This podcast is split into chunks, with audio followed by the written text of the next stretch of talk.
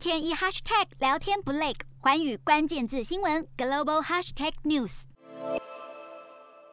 拜登政府正式宣布，官方代表不出席北京冬奥和帕奥。白宫特别引述拜登要告诉中国领导人习近平，为人权挺身而出是美国人的 DNA，而促进人权也是美国的基本承诺。还称美国会坚定立场，持续采取行动，促进中国等人权。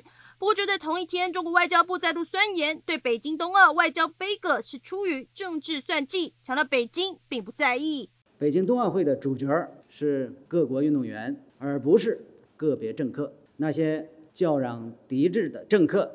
为了政治私利作秀炒作，他们来或者不来，没有人会在意。对北京成功举办冬奥会也没有任何的影响。